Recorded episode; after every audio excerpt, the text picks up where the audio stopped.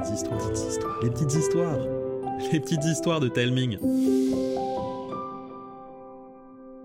Coucou les enfants Aujourd'hui, Karine et Arnaud vont vous raconter Le sauveteur de Pierre, une histoire que j'ai écrite.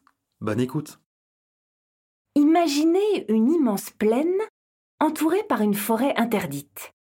Y pénétrer, c'est s'assurer de s'y perdre pour toujours et à jamais. Au centre de la plaine se trouve une montagne multicolore, si haute que son sommet se perd dans les nuages. À ses pieds, des éboulis autour desquels s'active une foule d'étranges personnages, les clipis.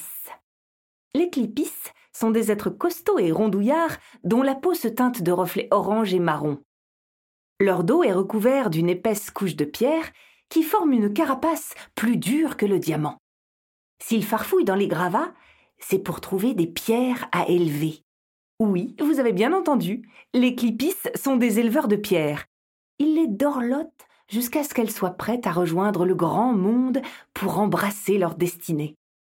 Là-bas, elles pourront devenir un rocher, une colline, une montagne, un récif et parfois même un volcan. Rock est un tout jeune clipis. Sous l'œil bienveillant de son mentor, maître Dayo, il apprend à être un éleveur hors pair. Aujourd'hui, Rock a pour mission de ramener sept pierres. D'habitude, c'est un jeu d'enfant, mais cette fois, son professeur a choisi un coin d'éboulis réputé sans intérêt. Sous les regards amusés de ses aînés, Rock fouille le tas de gravats avec autant de soin qu'un archéologue. Il ausculte les pierres une à une pour être sûr de ne pas passer à côté de la perle rare. Après des heures de recherche minutieuse, Rock remarque une pierre grise couverte de fissures. Curieux, il la saisit. Elle s'effrite complètement pour révéler un trésor, une pierre minuscule et bariolée comme un arc-en-ciel.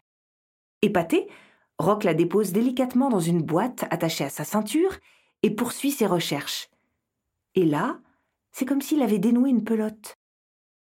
Il sait où chercher, si bien qu'il trouve sans mal six autres pierres. Sa mission remplie, il fonce vers un vieux clipis, assis en tailleur à quelques mètres du tas de gravats. Maître Daillot, maître Daillot, j'ai trouvé les sept pierres.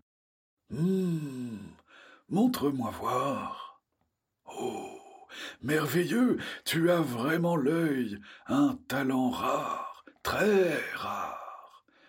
Ah, laquelle as-tu trouvé en premier? La plus petite et toute colorée. C'est grâce à elle que j'ai pu trouver les autres. Ah, ah. Alors c'est à toi de l'éveiller. Quoi? Mais je suis loin d'avoir terminé ma formation. Il faut toute une vie pour faire un bon éleveur. Ça oui. Sauf que je n'ai jamais éveillé une pierre, moi. Mais tu sais ce qu'il faut faire, alors lance-toi. Rock regarde la pierre, puis son mentor, puis à nouveau la pierre, puis encore son mentor, qui l'encourage d'un sourire. Alors le jeune Clipis dépose la pierre dans le creux de sa main, la porte près de son visage et murmure Petite pierre, réveille-toi, ton destin te tend les bras. La mini-pierre gigote, sautille et se fendille, laissant apparaître deux yeux et une bouche. Elle bâille, s'étire, et d'un coup, deux petits bras jaillissent. La petite pierre plonge son regard dans celui de Roc. Hmm. Et comment vas-tu l'appeler? Stora. J'aime bien. Ce nom te prédestine à faire de grandes choses, petite pierre. Pourquoi? Il signifie géante dans la langue des anciens. Alors tu pourrais devenir la montagne la plus grande du monde? Oh là là, il faut que je te présente à Snort, il va être épaté. Va, jeune éleveur, la leçon du jour est terminée. Rock quitte le pied de l'immense montagne et fonce à travers un entrelac de chemins de terre qui zigzague entre les enclos d'élevage de pierre et les maisons des clipis. Il arrive devant une modeste cahute à l'écart des autres. Snort J'ai un truc extra à te montrer. Un cochon nain surgit de la maisonnée. Regarde. Bonjour. Je te présente Stora. Rock fait faire à Stora le tour du propriétaire. Un tour extrêmement rapide, puisque sa maison ne possède qu'une pièce décorée d'une simple paillasse. Il lui montre aussi le bout de terre sur lequel il compte lui construire le meilleur enclos pour qu'elle puisse s'épanouir. Ce serait pas mieux de s'entraîner dans le grand monde plutôt qu'ici? Inutile d'y penser, c'est impossible. Oh bon? Oui, on ne peut pas sortir de la plaine. Tu vois la forêt? C'est une sorte de, de muraille infranchissable. Alors je pourrais jamais aller dans le grand monde? Mais si, quand tu te sentiras prête, on ira en lisière de la forêt, et si tu l'es vraiment, les arbres s'écarteront pour ouvrir un chemin qui te mènera à un endroit du grand monde parfait pour toi. Ça va prendre longtemps pour que je sois prête. Comme dit Maître Dayo, les montagnes ne se font pas en un jour. Eh, mais où est-ce que tu vas? Reviens, Stora Je me sens prête, moi. Mais c'est impossible, c'est trop tôt. Pas pour une pierre destinée à faire de grandes choses. Déterminée, Stora sautille jusqu'à la lisière de la forêt. Et comme Rock le pensait, rien ne se passe. Stora est abattue. Il suffit juste d'être patiente. Tu verras, bientôt les arbres te feront la plus belle aide d'honneur. D'ici là, je te promets, on va tellement s'amuser que tu ne verras pas le temps passer. Pas vrai, Snort? Si tu le dis. Nos trois amis rentrent dans la cahute. La nuit ne tarde pas à tomber et le sommeil les cueillir. Le lendemain matin, Rock est réveillé en sursaut par un grognement aigu de Snort. Qu'est-ce qui se passe?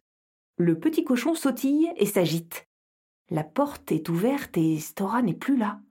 Rock se rue dehors, paniqué. Où est-elle passée? Oh là là, je vais te la riser des éleveurs et faire honte à Maître Dayo. Oh euh, Aïe Snort lui donne des coups de groin dans le mollet. Mais qu'est-ce qui te prend? Le cochon fixe son copain, puis colle son groin au sol, renifle et se met en route. La piste les amène au pied de la forêt. Sans marquer de pause, Snort s'engouffre entre les arbres. Rock, lui, se crispe. Snort, reviens Tu vas te perdre pour toujours et à jamais Dans un bruit de feuillage et de branchage, Snort réapparaît en trottinant. Le petit cochon lui mordit la cheville et repart aussi sec. Snort Au pied Tout de suite Snort lui répond d'un grognement sonore, l'air de dire Cause toujours. Rock sautille sur place en se trifouillant les doigts. Snort lui lance un grognement impatient qui le pousse à s'enfoncer dans la forêt à contre-cœur. Maudit cochon Si je t'attrape, tu vas le regretter Rock avance avec peine. À chaque pas, des ronces le griffent et des branches lui fouettent le visage. Impossible de voir quoi que ce soit, mais surtout impossible de savoir par où aller.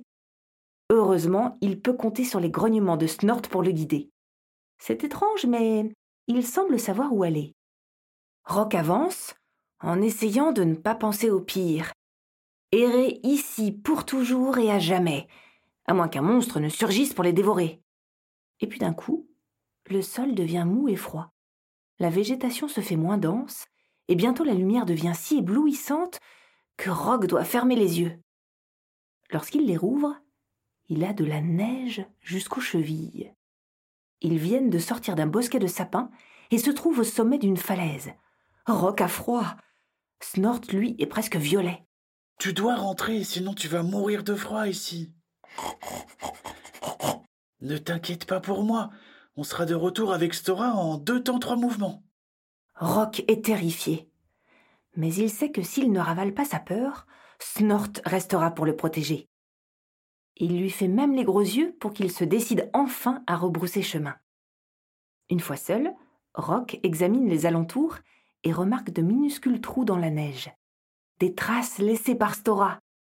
Elle longe dangereusement la falaise. Il remonte la piste et après quelque temps constate avec horreur qu'elle s'arrête net. Stora est tombée. Rock regarde en bas. Il y a plusieurs centaines de mètres de vide. Ce n'est pas ça qui va l'arrêter. Rock se laisse tomber, se recroqueville sur lui-même, et grâce à l'épaisse carapace qui recouvre son dos, se transforme en un rocher indestructible. Il s'écrase dans une épaisse couche de neige qui explose en une pluie de flocons. Rock se retrouve au beau milieu d'un cratère de terre entouré de plusieurs mètres de neige. Il se relève, sonné. Trouver une si petite pierre dans cet océan de neige ne va pas être évident. Mais Rock ne se décourage pas. Il creuse, au hasard. Et même si le froid lui pique les doigts, même si la fatigue l'envahit, il ne lâche rien. Si bien qu'après des heures de recherche, il retrouve Stora, gelée mais intacte. Soulagé, Rock la dépose dans une besace qui pend à sa ceinture. Il ne lui reste plus qu'à remonter. L'ascension de l'immense falaise risque d'être rude, mais pas impossible. La paroi accidentée lui offre de nombreuses prises. Mais c'est sans compter sur le froid et ces terribles morsures qui rendent chaque geste plus difficile. C'est au prix d'incroyables efforts qu'il parvient au sommet, épuisé et transi. Le bosquet se trouve à quelques mètres. Roc avance, mais trébuche. Il se relève, avance à nouveau et s'écroule. Il n'a plus une once d'énergie. Et s'il fermait les yeux, juste un instant, pour reprendre des forces. Ce serait une bonne idée, non? Des coups de langue et des grognements tirent Rock de son sommeil.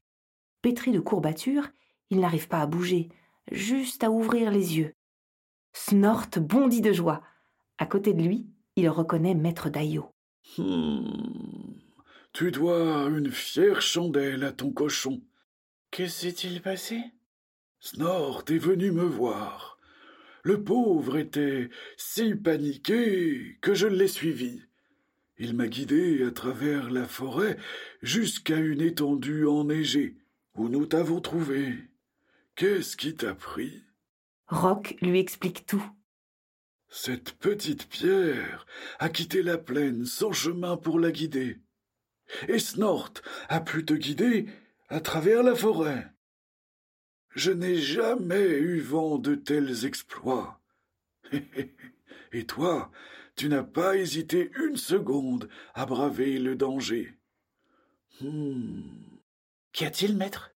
Ce n'est pas simplement Stora qui est destiné à de grandes choses, mais vous trois. J'ai hâte de savoir ce que vous deviendrez.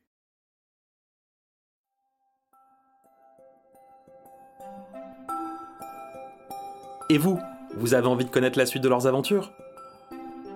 Dites-le moi en allant sur telling.com slash rock.